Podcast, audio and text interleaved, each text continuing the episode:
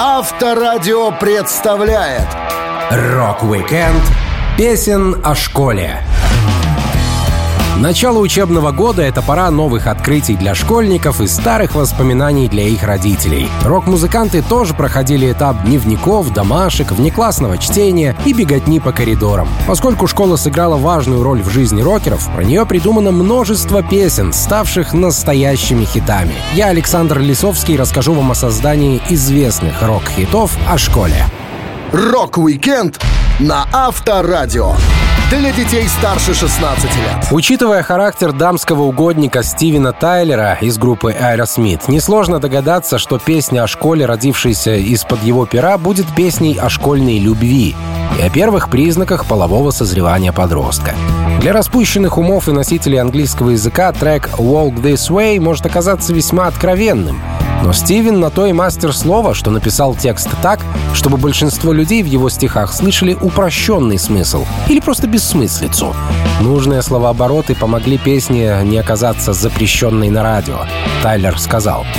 Если вы прислушаетесь к словам, они могут показаться очень грязными, но я замаскировал все довольно ловко.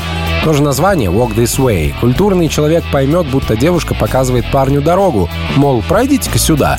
А бескультурный человек, коим я и являюсь, решит, что дама просто говорит «да, продолжай в том же духе». Благодаря особенностям языка в песне можно спрятать что угодно. Мотив к песне про бурлящие гормоны школьника написал Джо Перри. Музыка появилась еще до текста композиции на одной из репетиций, когда группа была на Гавайских островах. Гитарист Айра Смит вспоминал. На самом деле именно я начал сочинять эту песню. Дело было на саундчеке в Гонолулу.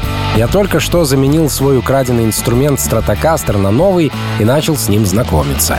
Каждый раз, когда я беру в руки незнакомую гитару, старые рифы звучат по-новому и вдохновляют меня на сочинение.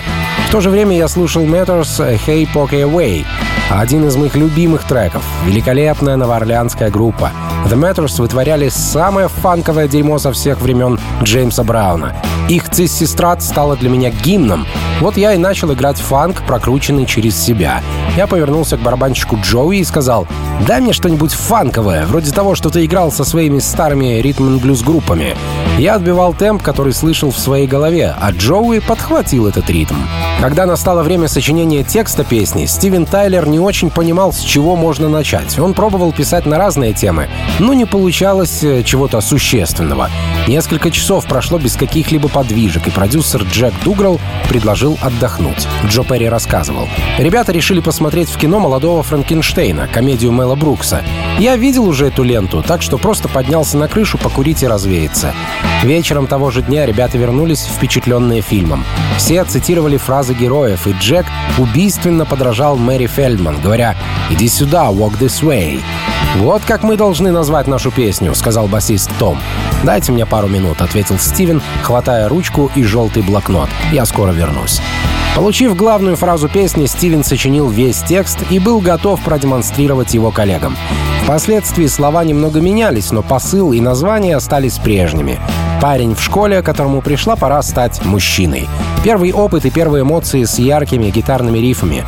На записи Джо Перри использовал специальное устройство под названием TalkBox. Оно слышно во время припева. Talk box позволяет гитаристу издавать странные вокальные звуки, разговаривая в виниловую трубку, прикрепленную к аппарату, которая подключена к выходу гитарного усилителя. Со временем Walk This Way была перезаписана с рэперами Run DMC, и группа сняла первое видео, в котором появились Тайлер и Перри. Многие юные поклонники Аэросмит впервые увидели, как выглядят их кумиры. Рок-викенд песен о школе на Авторадио. Элис Купер, снявшийся в рекламе детских канцтоваров, имеет в своей дискографии одну из самых популярных в мире песен о школе. Трек написан о том, что учеба заканчивается и ребятам предстоят летние каникулы. Сам рокер не очень любил учиться, поэтому каникул ждал с нетерпением. Он рассказывал. Начальная школа Хайвенхерста была обузой. Миссис Хейни, моя учительница пятого класса, пыталась научить меня писать от руки и навсегда искалечила два моих пальца. Чего еще не хватало в школе, так это прекрасного спортзала и спортивной площадки. Я пробовался в бейсбольную команду и пообещал тренеру, что наберу вес. Но в первый же день тренировки кто-то сломал мне нос, далеко заброшенной битой, и сезон для меня закончился. В 1972 году, спустя годы после случая с травмами в школе, Элис Купер написал «School's Out» и выпустил песню на одноименной пластинке. Он говорил, меня как-то раз спросили, какие три минуты в твоей жизни самые лучшие. Я думаю, в течение года такое случается дважды. Первое — рождественское утро, когда ты только готовишься открыть подарки. И второе — последние три минуты последнего дня в школе, когда ты сидишь и ждешь звонка перед большими каникулами. Мы решили словить эти три минуты и поместить в песню. Я услышал фразу «School's Out» в телешоу «Bowery Boys». Она имела два значения — как фактическое окончание учебы, так и намек на то, что школа окончена и пора повзрослеть. Обложка альбома School's Out была настоящим произведением искусства. Она оказалась тщательно проработана и представляла собой школьную парту с вырезанными на ней инициалами группы. Конверт открывался как парта и был заполнен экзаменационными работами и табелями успеваемости некоего ученика Дуайта Фрея. Каждый экземпляр был упакован в пластиковый конверт и пару розовых трусиков. С этим у группы были проблемы, Элис Купер говорил. Трусики доставили нам самую большую головную боль. Сотрудники таможни США конфисковали 500 тысяч пар по пути в страну, потому что они не соответствовали пунктам закона о легковоспламеняющихся тканях. Warner Brothers защищали нас, сказав, что это вовсе не трусики, а упаковочный материал. Правительство ответило, «Вы думаете, что ваши причудливые поклонники не будут примерять эти вещи, пока мама не смотрит?» В песне «School's Out» хорошо слышен детский школьный хор, с которым продюсеру Бобу Эзрину пришлось повозиться. Ради небольшого эпизода он обратился в местное кастинговое агентство, и оно помогло собрать пятерых ребят. Продюсер вспоминал. Мне пришлось объяснить родителям, почему их детям безопасно петь с этой группой странных людей под названием Элис Купер. Когда родители согласились, то уже сами дети начали сильно бояться, смущаться и заикаться от страха. Они были напуганы до смерти, но после пары минут, проведенной с нами, уже беззаботно хихикали. Элис им понравился. School's Out поступил в продажу как раз к безумию летних каникул. Он стал номером один в стране. Альбом, следовавший сразу за синглом, стремительно поднимался вверх по национальным чартам. Со 116 на второе место. И в течение нескольких недель он оставался вторым самым продаваемым альбомом в мире и самым продаваемым синглом в истории Warner Brothers. Рок-викенд песен о школе на Авторадио. Чудесные школьные годы участников группы Beatles нашли отголоски в творчестве коллектива и косвенным образом легли в основу одной из композиций группы. Песня «Getting Better» рассказывает о том, как рассказчик злится на свою школу, своих учителей и в итоге становится озлобленным на всю жизнь. Идея «Getting Better» пришла к Полу Маккартни, когда он выгуливал свою собаку Марту. На прогулке начало подниматься солнце, и он подумал, что становится лучше. «Getting Better». Это также напомнило ему аналогичную фразу, которую барабанщик Джимми довольно часто говорил, когда играл на ударных в «Битлз». Песня была совместным творчеством Леннона и Маккартни. Пол вспоминал. «Getting Better» я написал в моей музыкальной комнате. Это оптимистичная песня. Я часто пытаюсь перейти на оптимистичные темы, чтобы поднять себе настроение. Понимаю, что это услышат другие люди и тоже станут бодрее. Мы с Джоном поочередно писали стихи о школьных учителях. У нас было много общих негативных чувств к преподавателям, которые слишком жестко наказывали учеников или которые не понимали, что нужно детям. Джон Леннон не любил школу. Он постоянно протестовал против уроков, учителей, правил, формы, да чего угодно. Но и сама школа не очень-то любила Леннона, музыкант рассказывал. В школе я узнал, насколько несправедливо общество. Я бунтовал, как все мои сверстники, все те, кто не вписывался в школьные рамки. И потому в каждом моем табеле из школы Quarry Bank можно найти слова «способный, но не старательный». Я был на редкость агрессивным школьником и часто навлекал на себя неприятности. Я одевался как стиляга, но когда попадал в опасные районы и сталкивался с настоящими стилягами, мне могло не поздоровиться. Песня «Getting Better» содержит оптимистичные и пессимистичные высказывания. Джон отвечал за пессимизм, а Пол Маккартни старался видеть во всем хорошее. На самом деле Полу в школьные годы тоже приходилось непросто. Он вспоминал. Многие терпеть не могут школу. Мне там тоже не слишком нравилось, но я не испытывал ненависть к ней, а кое-что даже было круто. Я любил уроки английской литературы, потому что их вел отличный учитель. Что меня бесило в школьном процессе, так это когда мне говорили, что и как делать. А еще автобус, идущий до школы, который всегда бывал переполнен. Но я за 15 минут доходил до пирса, где была точка отправки рейса.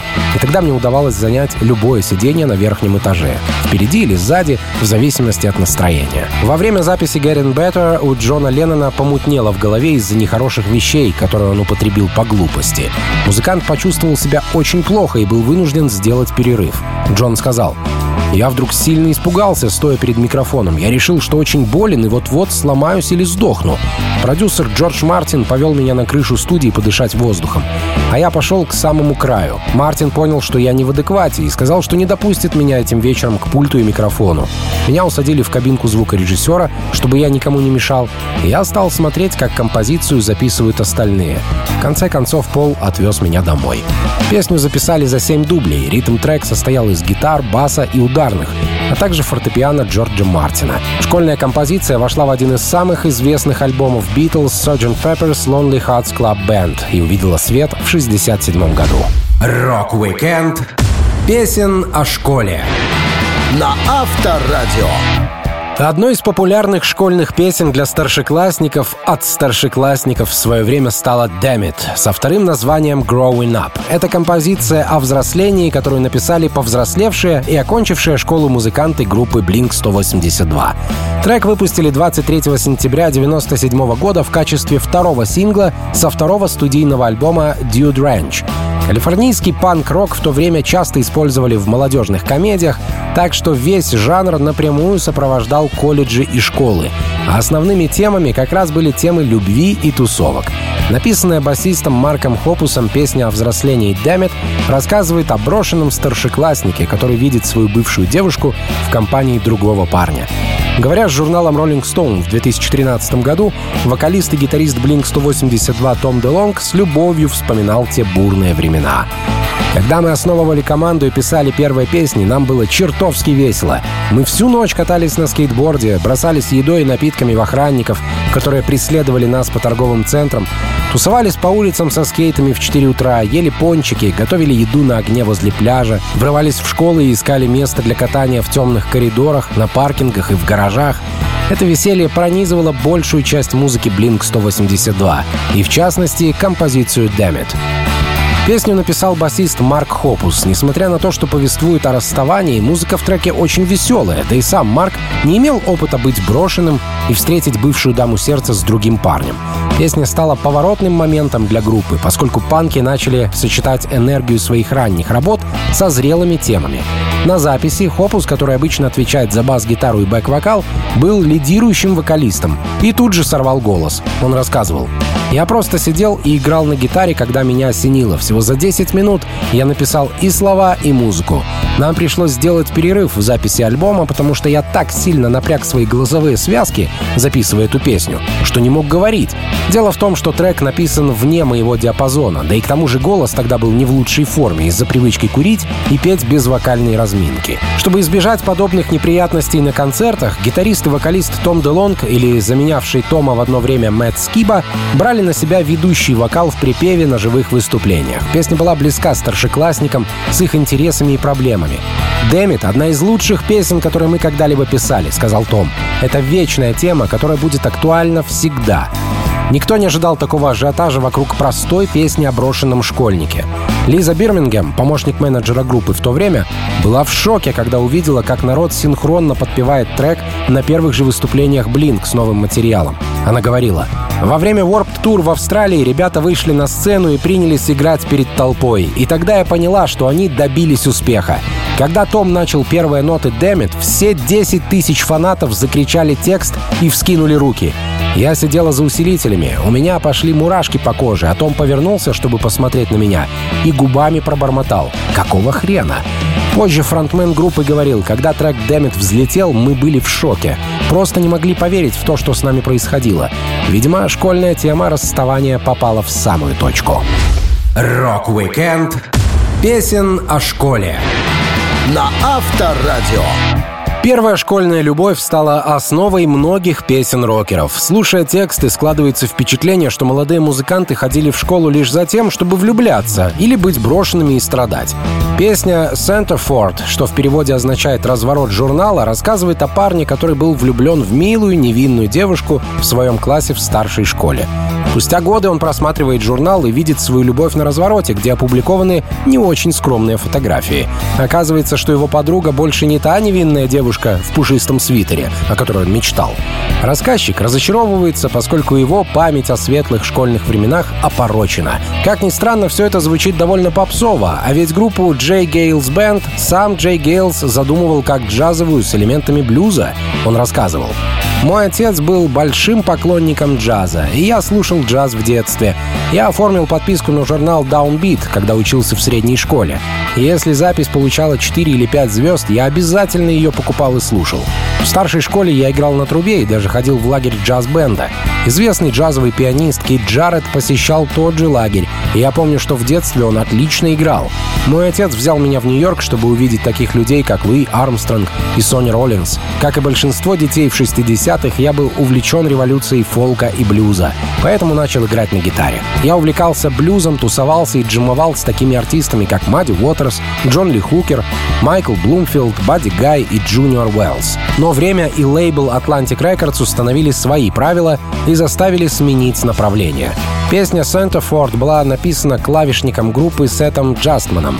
Бедняга пытался заработать как мог, а попсовые мотивы были более продаваемы. Сет говорил, что причина, по которой на ранних альбомах Джей Гейлс звучание клавиш весьма ограничено, заключается в том, что они не могли их себе позволить. Группа постоянно должна была денег, чтобы держаться на плаву. Только после Сента Форд команда достигла массового успеха. Они оказались в центре внимания после более чем 10 лет существования в тени. Джей Гейлс говорил, Многие музыкальные группы хотят золотой сингл, а у нас таких целых два. И оба написаны Сетом и Питером, храни их Господь. Это песни Freeze Frame и Centerford. На последней в моменте припева перед партией свиста поется «Мой ангел на развороте журнала». И знаете что? У меня дома в частной коллекции действительно есть разворот Playboy с автографом модели по имени Angel, Ангел. Так что эта строчка в песне чудесным образом воплотилась в реальность. И, между прочим, Centerford была любимая песня этой дамы. Клип на композицию о проданной школьной любви был снят режиссером Полом Джастманом, братом клавишника группы и автора песни. Видео, снятое в обыкновенной школе, получило активную ротацию в новой на тот момент кабельной сети MTV. «Centerford» — самый успешный сингл в карьере Джей Гейлс Бэнд. Он занял первое место в чарте Billboard Hot 100 в феврале 1982 года и удерживал это место в течение шести недель. Песня и по сей день считается самым большим хитом команды, благодаря которому музыканты отправились на гастроли с Rolling Stones и попали на обложку журнала Rolling Stone. Так что даже история печальной школьной любви может иметь счастливый конец.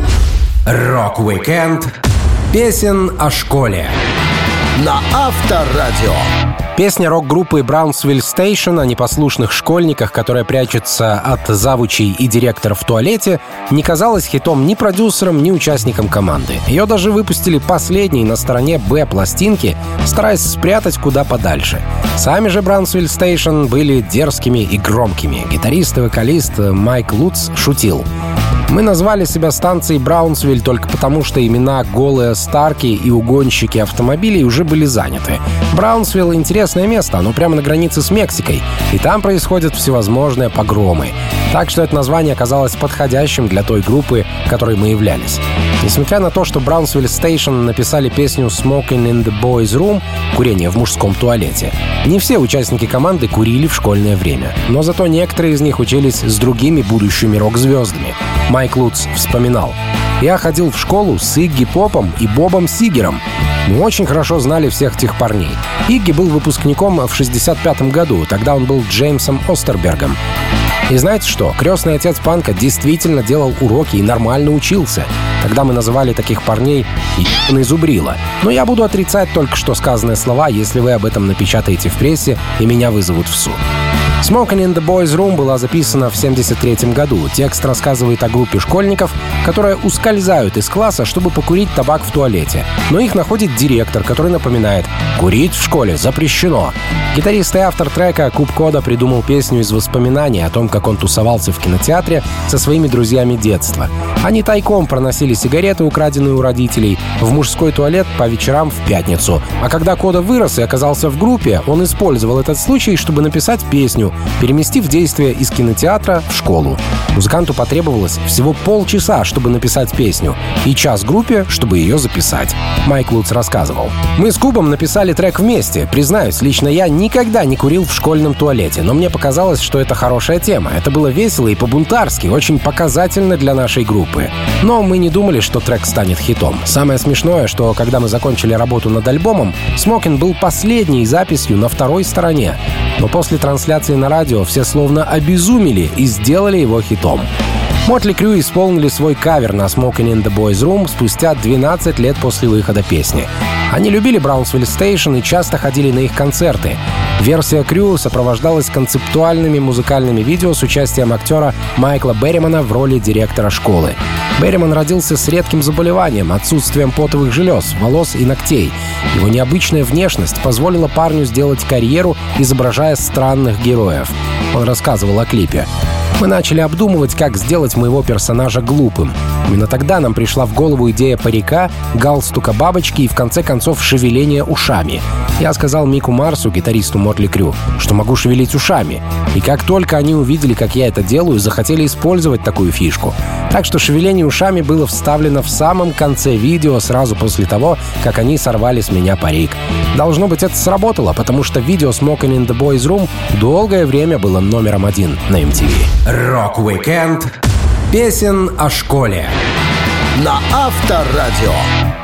Группа Pearl Jam никогда не отличалась веселыми и задорными песнями, но своей музыкой постоянно заставляла поклонников задуматься над различными жизненными темами. Песня Джереми о проблеме школьника, как утверждал автор трека Эдди Ведер, не рассказывает историю одного человека.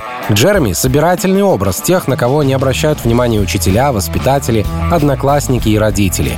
На написание трека Веддера вдохновила газетная заметка об американском школьнике, застрелившемся на глазах у класса на уроке английского языка 8 января 1991 года. Автор объяснил. Я решил написать песню после того, как прочитал небольшую заметку об этом пареньке в газете. Я хотел дать понять, что убивать себя ради мести — это неправильно и глупо. Все, что из этого выйдет, статья в прессе и сюжет в новостях. Но, по сути, ничего не поменяется. Мир продолжится, а тебя в нем нет. Лучшая месть — жить дальше и проявить себя как следует, добиться успеха, быть сильнее вредных людей. Помимо рассказа в прессе о несчастном случае с 15-летним мальчиком Джереми Уэйдом Делле, на написание хита Эдди Ведера вдохновила собственная история из школьной жизни. Музыкант рассказывал. Я не хотел писать о конкретном парне, не хотел вторгаться в его личную жизнь и жизнь его родственников. Я вспомнил свой собственный случай со школьных времен, и знаете, приятного в нем мало. Я иногда конфликтовал с одним чуваком, ничего серьезного, просто взаимная неприязнь, какая бывает у многих. И вот однажды он притащил в класс пистолет. Это был урок географии, в итоге чел прострелил аквариум на тысячу галлонов. Я тусил в коридоре и помню, как слышал этот громкий звук. Чуваку было прикольно выстрелить в стекло, и тут я подумал, что этим аквариумом мог быть я. Такое происходит постоянно. Вот буквально неделю назад я слышал о пацане, который держал в заложников своих одноклассников, выгнал учителя и наставил на учеников пушку. А когда один из одноклассников выхватил у него оружие, тот просто сказал «Ну и отлично, старик, просто стреляй в меня, потому что я не хочу разгребать последствия всей этой фигни, которую я сегодня устроил». Как утверждает Эдди Ведер, его песня написана не для детей, а для родителей, которые оставляют детей без внимания и не хотят отвечать за своих отпрысков, из-за чего появляются проблемы намного серьезнее, чем можно было бы себе представить. Ведер пояснил, тот парень с пушкой, он был несчастлив, он хотел умереть, но все еще жив. Бедняга, наверное, мучается больше, чем когда-либо. Я бы хотел, чтобы мы чаще говорили о родителях, думал задаться вопросами воспитания и внимания к школьникам.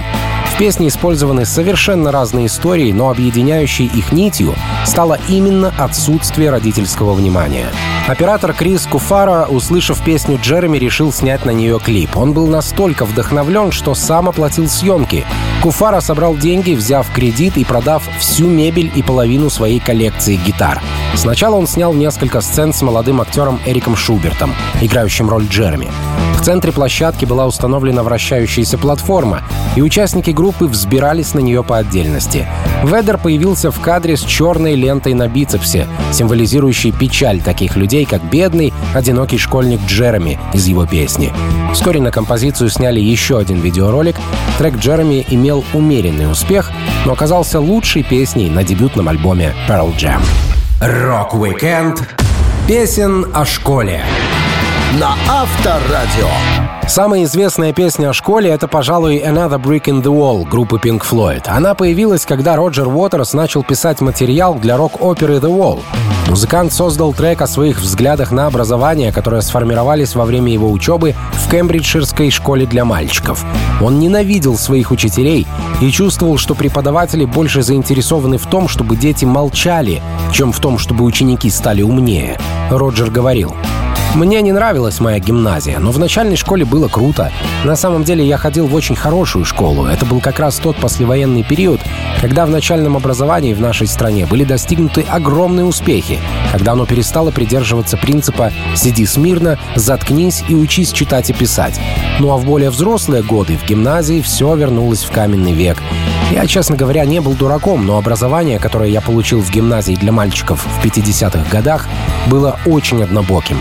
Детям не давали самовыражаться, учителя не учили размышлять, а просто читали информацию из книг. Школа убивала личность, наносила больше вреда, чем пользы. И я хотел что-то с этим сделать. Над песней «Another Brick in the Wall» работал звукорежиссер Ник Гриффитс.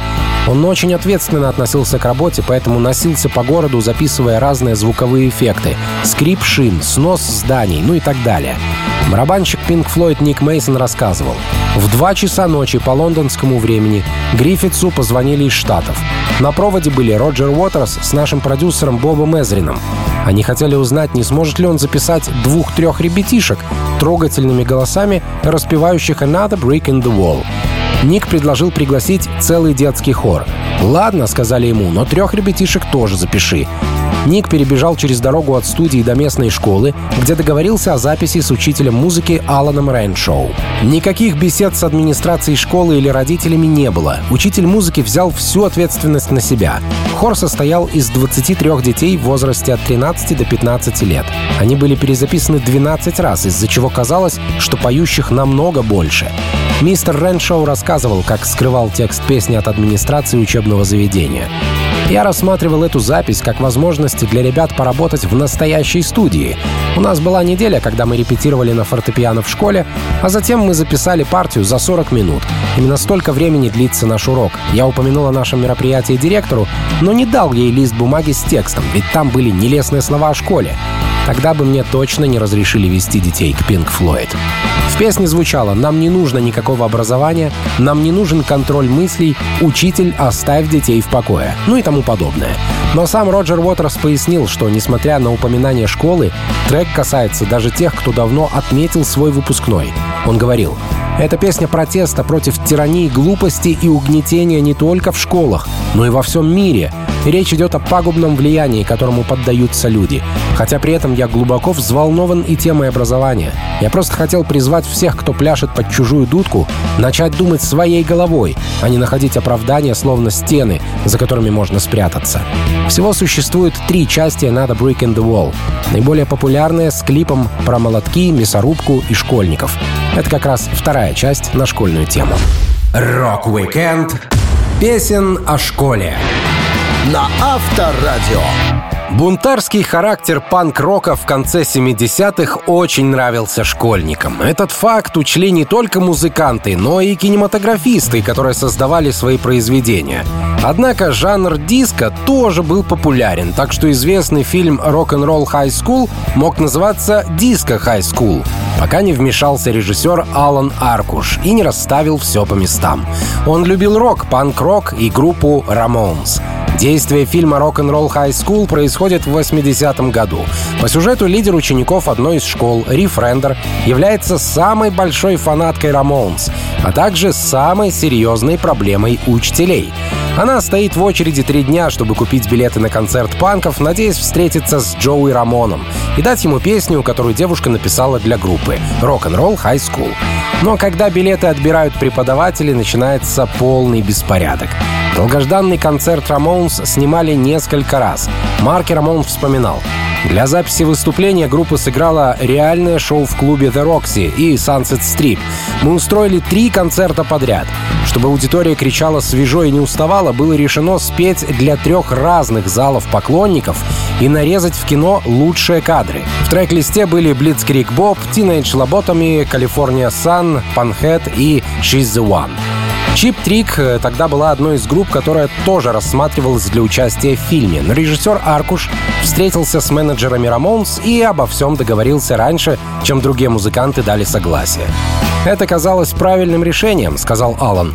«Если бы мы не получили Рамоунс, мы бы не знали, что делать. Когда мы сказали их представителям, Линди и Дэнни, что в конце фильма группа играет заглавную песню, а на заднем плане взрывается школа, они вскочили со стульев и закричали «Мы в деле! Мы точно сможем уговорить мальчиков!» Рамоунс оказались такими себе актерами. Под их плохую игру и память пришлось переписывать многие реплики. Джонни Рамон рассказывал. Съемки «Rock 'n' Roll High School» были пыткой. Я сидел без дела почти все время. Диди был неадекватен, моя девушка пила, а я просто оставался в своей комнате и смотрел телевизор. Диди дурманил свой мозг, пока снимался этот фильм. Изначально у него было три строчки диалога, но редакторы сократили их до одной, потому что он не мог запомнить текст. Слова «О боже, пицца» этот тупица смог записать только после 40 дублей. Когда в мае вышла картина, я подумал, ну все, это провал. Премьера состоялась в Нью-Йорке в театре на 8 улице. Я пробрался туда после того, как в зале вырубили свет и сел на задний ряд. Людям понравилось, фильм оказался лучше, чем я представлял. Именно для этой ленты была написана одноименная песня «Rock'n'Roll High School». Есть три версии композиции. Первый вариант был записан в начале 79 года продюсером Эдом Статисумом и предназначался для саундтрека к фильму. А потом продюсер Фил Спектор взял руководство в свои руки. Не обошлось без пистолета, Диди Рамон вспоминал. Я хотел отдохнуть, а Фил приставил ко мне пистолет и жестом приказал вернуться в комнату с фортепиано. Работать с ним было страшно. Рамаунс очень любит приврать, так что полностью верить всем фактам не обязательно. Запись пластинки заняла 6 месяцев, и по меркам группы это была целая вечность. Песня «Rock 'n' Roll High School» не вошла в чарты, хотя получилась довольно симпатично. Рок-викенд песен о школе На Авторадио. Не все рок-музыканты прошли школьные годы от начала до конца, но группа Van Halen явно умела ценить особо приятные моменты учебы. Об этом понятно из их песни «Hot for Teacher», в тексте, который описывается молодой школьник, влюбившийся в свою учительницу. «Hot for Teacher» стал последним синглом, выпущенным оригинальным составом Ван Хален. Очень интересной и нехарактерной для синглов вещью оказалось то, что в треке есть начало, которое состоит из 30-секундного барабанного соло, а затем еще 30 секунд инструментального вступления. В те времена продюсеры старались не оставлять слушателя без вокала надолго, а если и оставлять, то явно на второстепенных песнях, а не на синглах из альбома.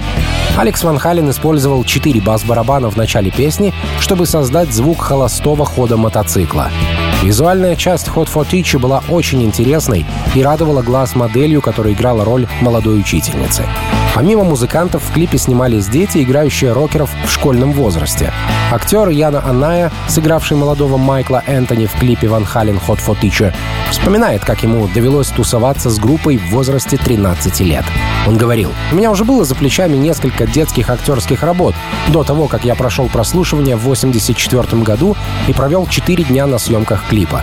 Клянусь богом, я был невероятно взволнован. Я думал, черт возьми, я выгляжу прямо как Майкл Энтони, и это моя работа. Яна присутствовал на съемках со своей мамой и сказал ей, как только они прибыли в первый день, что очень хочет встретиться с группой. Парень нашел их трейлер и постучал в дверь. Ему открыл Алекс Ван Хален. Музыкант посмотрел на Аная и спросил, что случилось, малыш? Актер ответил, я из актерского состава играю Майкла Энтони-младшего. Я просто хотел спросить, смогу ли я пообщаться с вами, ребята. Яна впустили в комнату, и он провел крутейший вечер в своей жизни. Она и утверждал, что Дэвид Лерот не хотел проводить с ним время. Энтони был вежлив, а Эдди Ван Хален сидел очень тихо. Лучше всего получилось поговорить с барабанщиком. Она и вспоминал. Алекс говорит, «Эй, чувак, почему бы тебе не пойти к холодильнику и не принести нам пивка?» Там был Дэйв Лерот, он посмотрел на меня и спросил, «Кто ты, черт возьми, такой? Почему в нашем трейлере ребенок?» И Алекс в ответ, «Не беспокойся об этом, чувак, он часть актерского состава». В итоге мне дали пиво, а я, опьянев, подумал, «Мне 13 лет, сейчас 10-20 утра, а я пью пиво с Алексом Ван Халином.